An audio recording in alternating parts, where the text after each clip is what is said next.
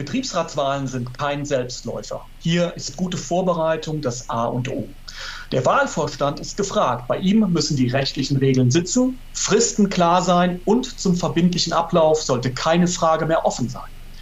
Nachdem das Betriebsräte-Modernisierungsgesetz unter anderem einige Normen des Betriebsverfassungsgesetzes zur Wahl verändert hat, musste die Wahlordnung entsprechend nachziehen. Vor wenigen Tagen hat der Bundesrat dazu die entsprechenden Änderungen beschlossen ohne diese aktuellen Spielregeln geht nichts. Wir möchten euch daher in drei AIB-Podcast-Folgen darüber informieren, was sich geändert hat und worauf ihr als Wahlvorstand unbedingt achten solltet. Meine Kollegin Eva Maria Stockkotte geht dazu ins Gespräch mit zwei anerkannten Experten, die sich seit vielen Jahren mit allen rechtlichen und praktischen Fragen rund um die Betriebsratswahlen beschäftigen. Mein Name ist Christoph Herrmann und ich wünsche euch viel Spaß mit der ersten Folge zu Jetzt fit im Wahlvorstand.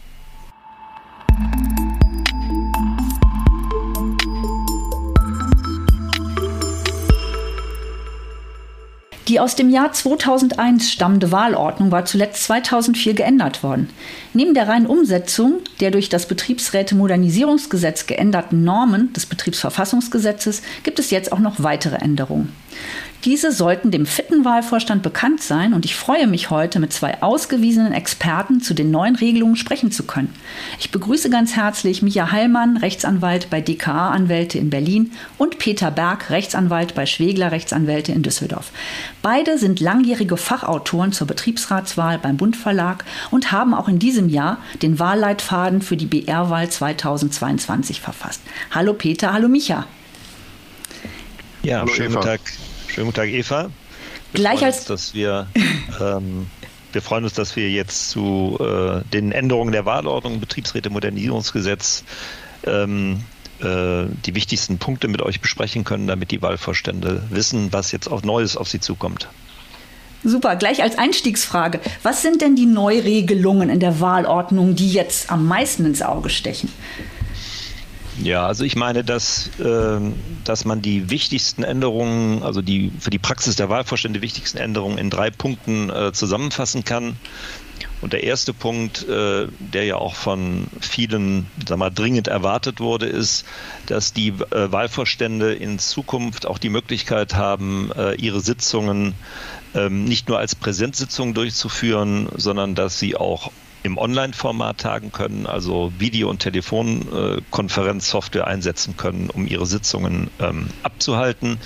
Das ist im Prinzip so ähnlich, wie das im Betriebsverfassungsgesetz jetzt durch das Betriebsräte-Modernisierungsgesetz für die Betriebsräte geregelt, äh, geregelt worden ist. Und wir halten diese Änderung äh, eigentlich für sehr nützlich weil äh, das dem Wahlvorstand halt die Möglichkeit gibt, in einigen Fällen oder in Fällen, wenn äh, einzelne Wahlvorstandsmitglieder verhindert sind und vielleicht die Gefahr besteht, dass man nicht beschlussfähig ist in der Wahlvorstandssitzung, weil jemand nicht kommen kann, oder eben auch zur Vermeidung einer Gesundheitsgefährdung unter den Bedingungen einer Pandemie. Wir wollen nicht hoffen, dass das noch ein großes mhm. Problem sein wird, wenn die Betriebsratswahlen im nächsten Frühjahr sind. Ähm, also in diesen Fällen grundsätzlich eben auch Online-Sitzungen durchgeführt werden können. Es ist allerdings so, dass das an bestimmte Voraussetzungen gebunden ist und ähm, dass das auch nicht in allen Fällen zulässig ist, sondern nur für bestimmte Sitzungen gilt. Und ich denke, dass wir im Laufe unseres Gesprächs äh, auf diese Einzelheiten nochmal zurückkommen können. Mhm. Sehr gerne. Ähm, ähm, nun wollen wir der Reihe nachgehen. Und zwar geht es in dieser ersten Folge um Änderungen zur Vorbereitung der Wahl bis zum Aushang des ah. Wahlausschreibens. Der hm. Gesetz. Ja, Eva, ja. wobei wir ja drei Punkte erläutern wollten, äh, weil das ist äh, die Frage der. Ähm, diese Online-Sitzung ist nicht der einzige wichtige Punkt. Es gibt noch zwei weitere und die wollten wir jetzt eigentlich kurz noch darstellen. Ah, okay. So als Überblick über das Ganze. Ja, und ich denke, Micha, du wolltest jetzt den zweiten Punkt machen. So, ein ganz wichtiger Punkt ist noch die Verwendung von äh, Wahlumschlägen bei der persönlichen Stimmabgabe. Mhm. Die dürfen nach der neuen Wahlordnung nicht mehr verwendet werden. Das ist jetzt so, wie man das äh, auch von der Bundestagswahl kennt. Äh, der Stimmzettel muss gefaltet werden und in die Wahlurne äh, geworfen werden. Diese Faltung dient dazu, das Wahlgeheimnis zu wahren. Das ist, wie wir bei der Bundestagswahl gesehen haben, nicht immer ganz einfach, Stimmt. solche Zettel richtig zu falten. Das ist aber Aufgabe des Wahlvorstands, darauf äh, zu achten. Das Ganze soll in Anführungsstrichen die Durchführung der Betriebsratswahl nachhaltiger machen, weil man sich ja die Kosten für die Briefumschläge spart. Und natürlich ist, äh, wenn der Wahlvorstand bei der Auszählung der Stimmen die Stimmzettel nicht erst aus dem Wahlumschlag nehmen muss, das Ganze vielleicht auch schneller erledigt. Mhm. Ja, und der dritte besonders wichtige Punkt, äh, der ähm, sag mal, ins, ins Auge sticht und für die Praxis der Wahlvorstände sehr wichtig sind, äh, ist, äh, sind die erweiterten Möglichkeiten, dass der Wahlvorstand von sich aus äh, Briefwahlunterle Briefwahlunterlagen an Arbeitnehmer und Arbeitnehmerinnen verschickt, äh, die voraussichtlich am Tag der Wahl nicht in Betrieb sein werden. Ähm, bisher war das so, dass der Wahlvorstand äh, zunächst mal Briefwahlunterlagen nur an die Arbeitnehmer und Arbeitnehmerinnen verschicken konnte, die das ausdrücklich bei ihm verlangt haben.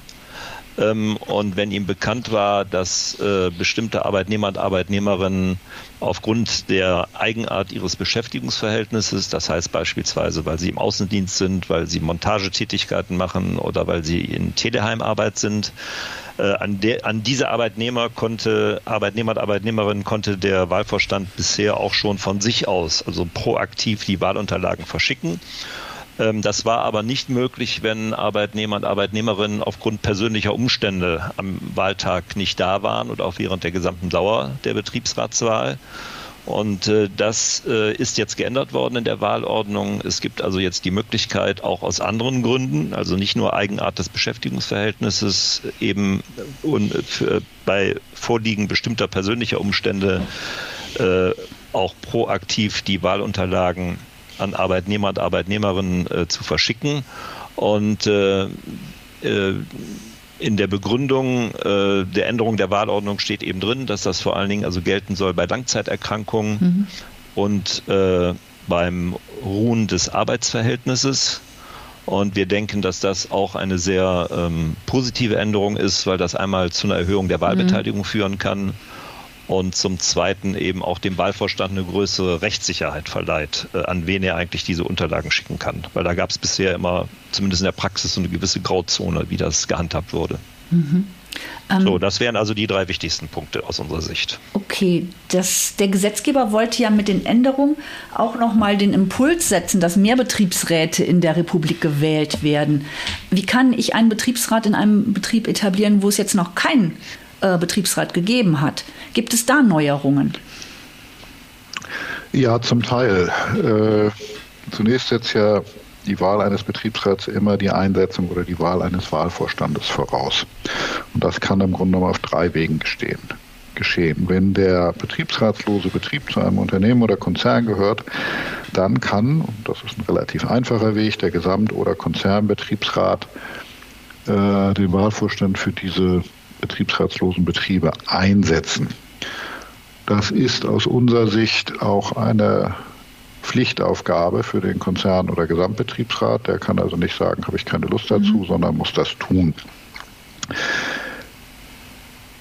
Wenn der Gesamtbetriebsrat oder Konzernbetriebsrat entweder seiner Pflicht nicht nachkommt oder es gar keinen gibt, dann muss der Wahlvorstand durch eine Betriebsversammlung oder wie es im vereinfachten Wahlverfahren heißt, eine Wahlversammlung gewählt werden.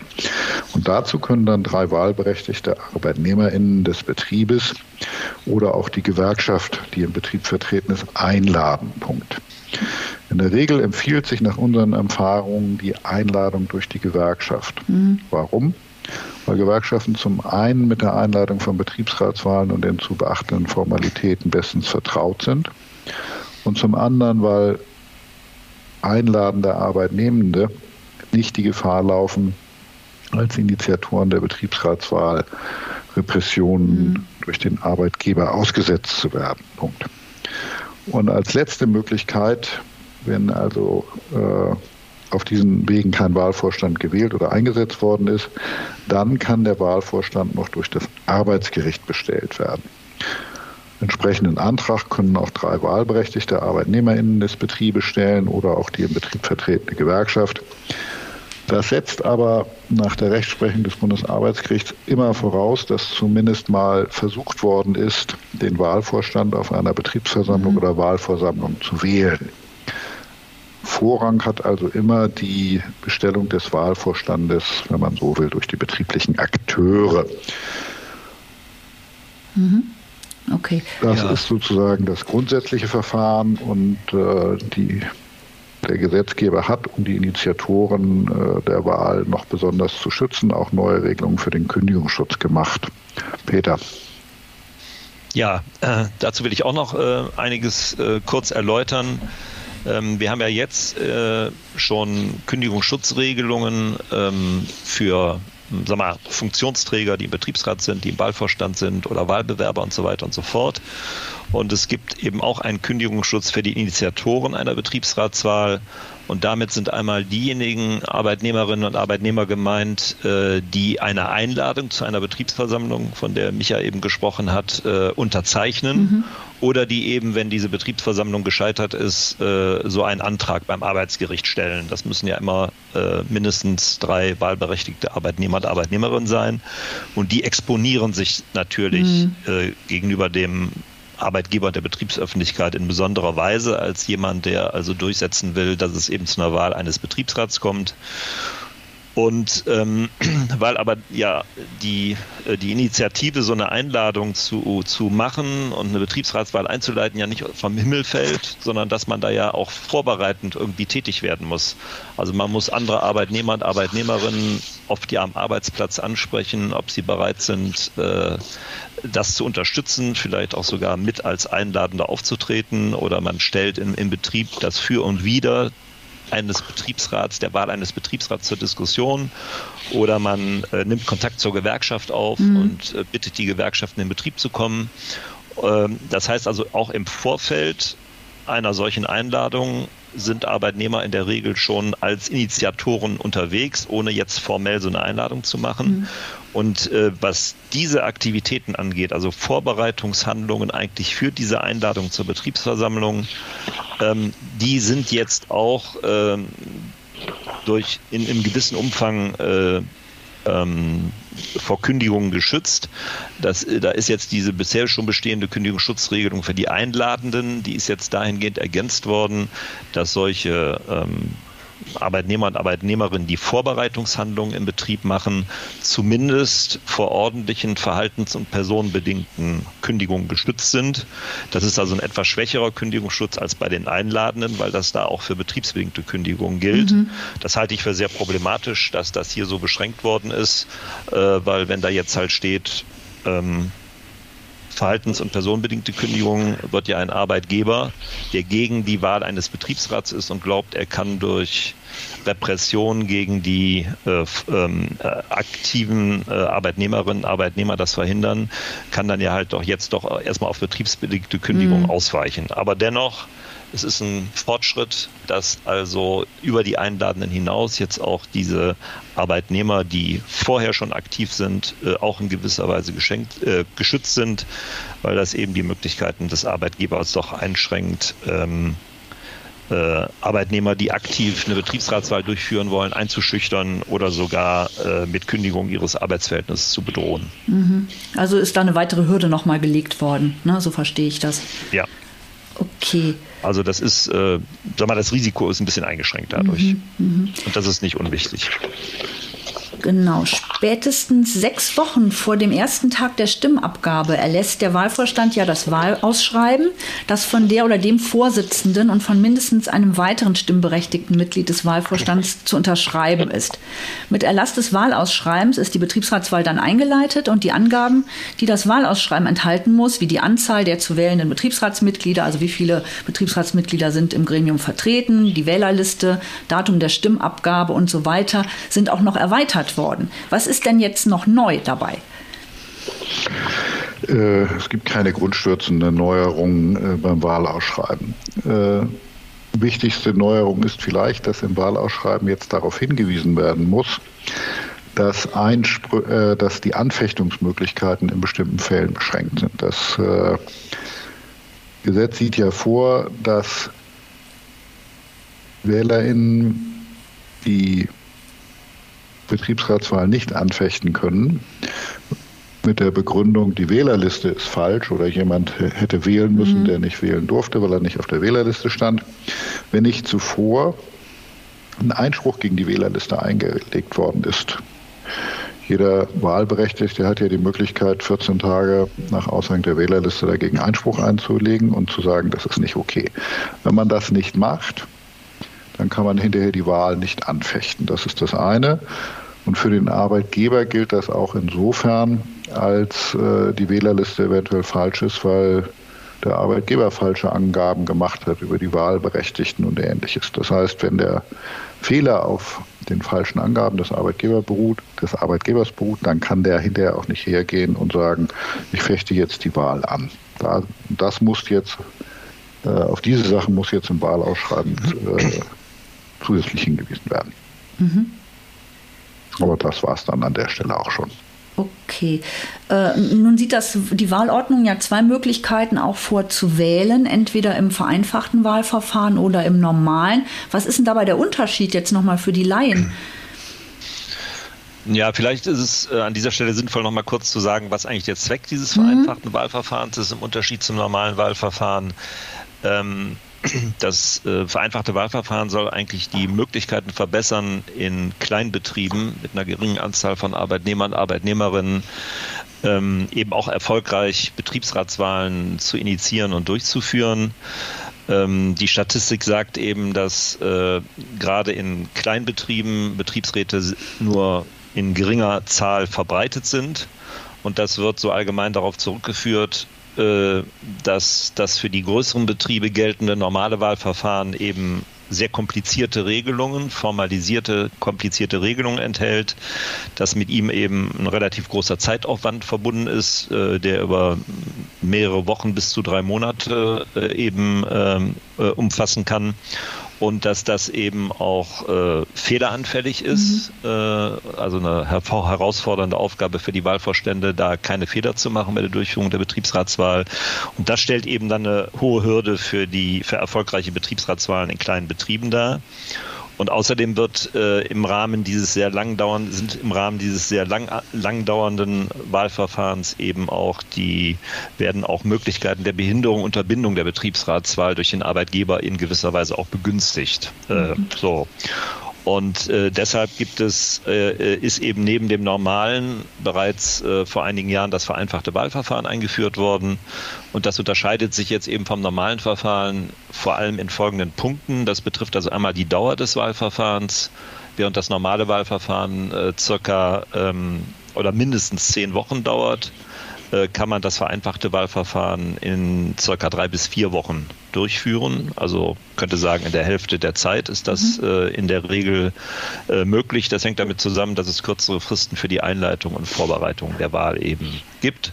Also beispielsweise im, äh, im äh, in dem vereinfachten Wahlverfahren, das in Betrieben durchgeführt werden muss, wo es noch überhaupt keinen Wahlvorstand gibt, äh, findet, finden ja zwei Wahlversammlungen statt und zwischen der ersten und zweiten Wahlversammlung ist eben nur eine Woche. Das heißt, man kann das dann mit einer zusätzlichen Vorbereitungszeit von vielleicht äh, zwei Wochen, kann man das eben in drei bis vier Wochen insgesamt abschließen. Dann gibt es einen Unterschied noch beim Einreichen der Wahlvorschläge. Mhm. Im normalen Verfahren, im normalen Wahlverfahren können Wahlvorschläge unter Beachtung diverser Formalien nur schriftlich eingereicht werden. Und im zweistufigen vereinfachten Wahlverfahren ist das auch mündlich, äh, auch auf der Wahlversammlung möglich. Ein weiterer Unterschied, äh, der das weniger kompliziert macht, ist, dass es äh, im normalen Wahlverfahren bekanntlich ja Personen- oder Listenwahl mhm. gibt. Und im vereinfachten Wahlverfahren gibt es nur die Personenwahl. Ähm, und dann äh, gibt es noch einen Unterschied bei der persönlichen Stimmabgabe. Im normalen Wahlverfahren müssen dafür ja Wahllokale eingerichtet werden oder ein Wahllokal und dann erfolgt die Stimmabgabe äh, durch individuellen Besuch quasi des Wahllokals und im vereinfachten Wahlverfahren äh, findet diese persönliche Stimmabgabe in einer Wahlversammlung statt. Äh, und das äh, vereinfacht die ganze Geschichte auch. Man muss also eben nochmal, äh, vielleicht auch nochmal sagen, das ist ja jetzt vielleicht gerade schon zwischen den Zeilen deutlich geworden, dass es eben im Rahmen des vereinfachten Wahlverfahrens zwischen dem zweistufigen und einstufigen Wahlverfahren unterschieden wird. Das zweistufige kommt in betriebsratslosen kleinen Betrieben zur Anwendung, in denen der Wahlverstand auf einer Wahlversammlung erstmal gewählt werden muss, bevor es dann in das Verfahren der Betriebsratswahl geht. Und das einstufige Verfahren gilt für diejenigen Kleinbetriebe, in denen eben ein Wahlvorstand durch den Betriebsrat, Konzernbetriebsrat, Gesamtbetriebsrat oder gegebenenfalls auch durchs Arbeitsgericht äh, bereits bestellt worden ist. Mhm. Ähm, und das wurde jetzt ausgedehnt, ne, das vereinfachte Wahlverfahren. Man hat jetzt irgendwie das, äh, man hatte vorher die Möglichkeit, äh, Peter oder Micha, äh, dass es bis 100, äh, bis, bis 50 äh, Pflicht war bis 50 Arbeitnehmer und danach, jetzt ist es bis auf 100 erweitert worden und äh, man kann jetzt auch mit dem Arbeitgeber vereinbaren bis 200 oder so, ne, so habe ich es gelesen, bis 200 äh, Arbeitnehmer, dass man dann auch das vereinfachte Wahlverfahren äh, einleitet. Genau so ist es, Eva. Äh, man hat also praktisch die Zahlen verdoppelt. Bis mhm. 100 äh, Wahlberechtigten oder Arbeitnehmern ist das jetzt das verpflichtende Wahlverfahren. Und darüber hinaus kann der Wahlvorstand das vereinbaren. Interessant ist vielleicht, dass bei der letzten Betriebsratswahl 2018 diese Möglichkeit intensiv genutzt worden ist. So mhm. hat die Hans-Böckler-Stiftung berichtet, dass in ein Drittel aller Betriebe, die damals freiwillig das vereinfachte Wahlverfahren vereinbaren konnten, der Wahlvorstand und der Arbeitgeber das auch genutzt haben, jedenfalls im Bereich der IG Metall und der IG BCE, für die die Zahlen für die die Zahlen erhoben worden sind. Mhm. Insofern steht zu erwarten, dass sozusagen das vereinfachte Wahlverfahren in der Großteil der ja, Klein- und Mittelbetriebe äh, jetzt intensiv genutzt wird. Ich glaube, für viele Betriebe ist es auch von Vorteil, dass, wie Peter eben schon erwähnt hat, dass das vereinfachte Wahlverfahren immer mit der Personenwahl oder mhm. Mehrheitswahl verbunden ist. Und das ist nach unseren Erfahrungen in vielen Betrieben äh, eine ganz beliebte Wahlform, weil dort die Wählerinnen und Wähler äh, ihre Stimme für einzelne Kandidaten oder Kandidatinnen machen können und keine Liste wählen können. Mhm. Okay, also würdet ihr empfehlen, ähm, dass man auch, wenn, wenn jetzt äh, diese Erweiterung ist ja vorgesehen, sollen die Wahlvorstände immer von dieser Erweiterung auch Gebrauch machen des vereinfachten Wahlverfahrens, wenn sie so bis 200 äh, äh, Arbeitnehmer haben? Was ist euer Tipp dazu? Also wir würden das empfehlen, weil mhm. die Wahl ist einfach äh, schneller durchzuführen. Äh, sie hat ein paar weniger Formalien und äh, das wir, würden wir schon empfehlen. So, wenn es aber äh, Betriebe gibt, in denen gesagt wird, so, wir wollen das machen wie bisher mhm. oder wir wollen auch, äh, weil wir eine zerstrittene Belegschaft haben und wissen, dass es unterschiedliche äh, Listen geben mhm. würde, wir wollen die Listenwahl machen in der Größenordnung, dann kann nicht der Wahlvorstand sicherlich im Ausnahmefall dagegen entscheiden. Okay. Ähm, nun wurde es ja eingangs auch schon angesprochen als eine der äh, großartigen Änderungen jetzt in dieser Wahlordnung. Der Wahlvorstand darf jetzt wie der Betriebsrat auch virtuelle Sitzungen durchführen. Ähm, ich würde da gerne noch mal ein bisschen genauer drauf schauen. Äh, wann darf er das denn tun und wann darf er das nicht tun? Ja, also die ähm, äh die, die Regelung, die jetzt in der Wahlordnung für den Wahlvorstand getroffen wurde, ähm, unterscheidet sich von der Regelung in Paragraph 30 Betriebsverfassungsgesetz, die für den Betriebsrat gilt. Mhm. Man kann sagen, die ist etwas schlanker und einfacher und an äh, im, im, Grundsatz an weniger strenge Voraussetzungen äh, gebunden. Es steht zwar jetzt schon der Wahlordnung auch drin, dass die Sitzungen des Wahlvorstandes grundsätzlich als Präsenzsitzungen stattfinden. Daraus kann man aber eben nicht jetzt einen äh, sag mal, rechtlich verbindlichen Vorrang von Präsenzsitzungen äh, ableiten, wie das also für die Betriebsräte ähm, geregelt worden ist. Ähm, es ist eigentlich zunächst ähm, nur erforderlich, dass der Wahlvorstand einen Beschluss fasst, dass äh, bei ihm Sitzungen eben auch ähm, im Online-Format durchgeführt werden können, was ja bedeutet, dass man also einmal eine Sitzung machen kann, wo alle Mitglieder des mhm. Wahlvorstandes äh, ähm, online äh, ähm, im, im Online-Format äh, tagen oder dass man eine sogenannte Hybrid-Sitzung macht, wo einige Wahlvorstandsmitglieder sich zuschalten zu dieser äh, äh, Wahlvorstandssitzung, an der eben einige auch in Präsenz ähm, teilnehmen. Und dafür muss der Wahlvorstand zunächst mal nur einen Beschluss fassen.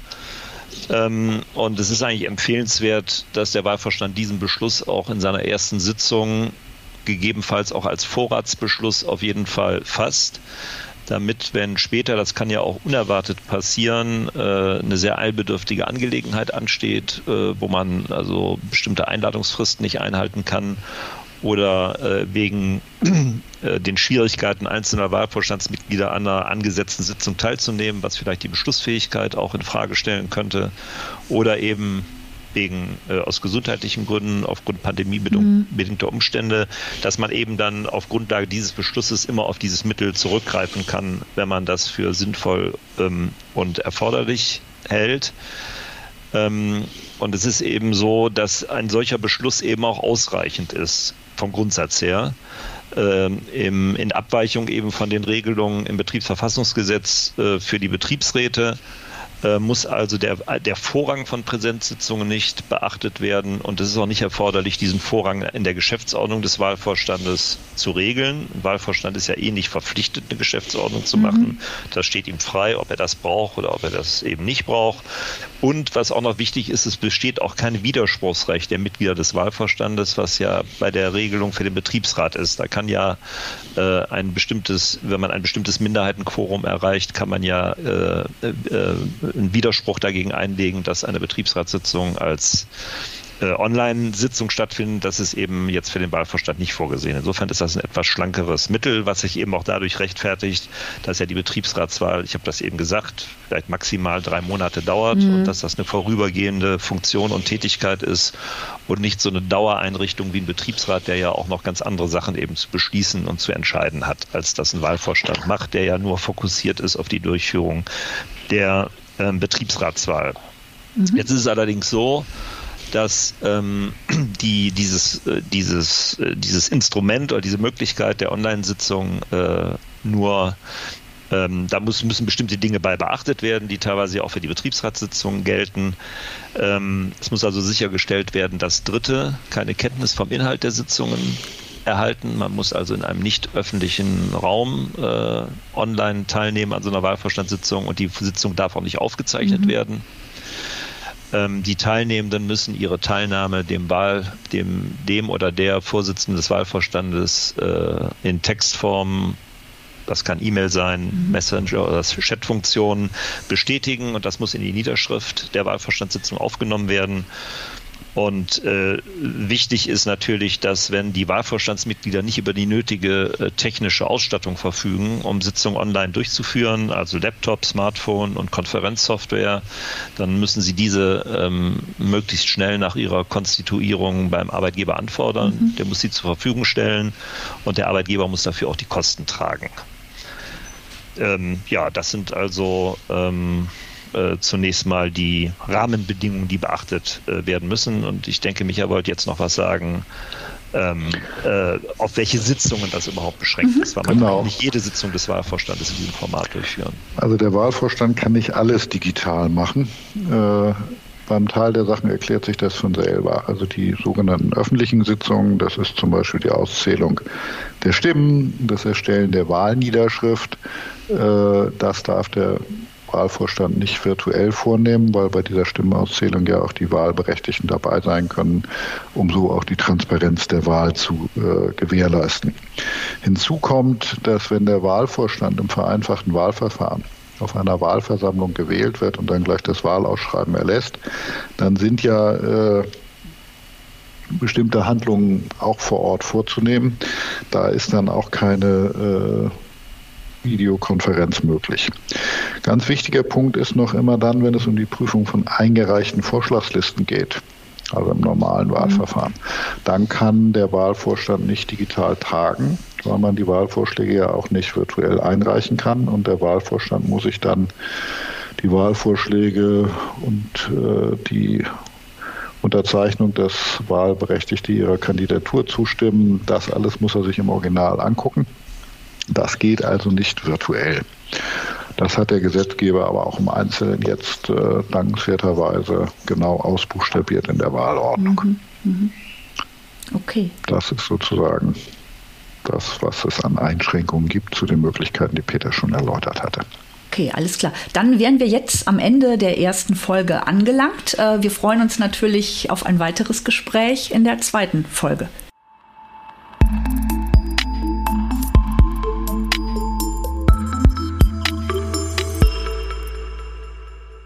Das war die erste Folge von Jetzt fit im Wahlvorstand. In Kürze folgen dann bereits die Folgen 2 und 3 in unserem AIB-Podcast.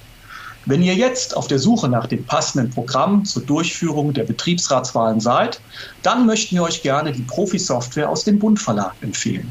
Sie umfasst alle erforderlichen Tools und Formulare zur Einleitung und Durchführung der Wahlen. Die Software läuft lokal auf eurem Rechner und steht alternativ als Online-Lösung ohne Installationsaufwand zur Verfügung. Unter bund-verlag.de slash Wahl 2022 findet ihr dazu alle notwendigen Informationen. Und natürlich hält euch unsere Fachzeitschrift Arbeitsrecht im Betrieb auch über die wichtigen Neuerungen zur Wahl immer auf dem Laufenden. Das war zu schnell fürs Mitschreiben. Die genannte Webadresse findet ihr auch in den Show Notes dieser Folge. Das war's für heute bei AIB Audio dem Podcast für erfolgreiche Betriebsratsarbeit. Bis bald.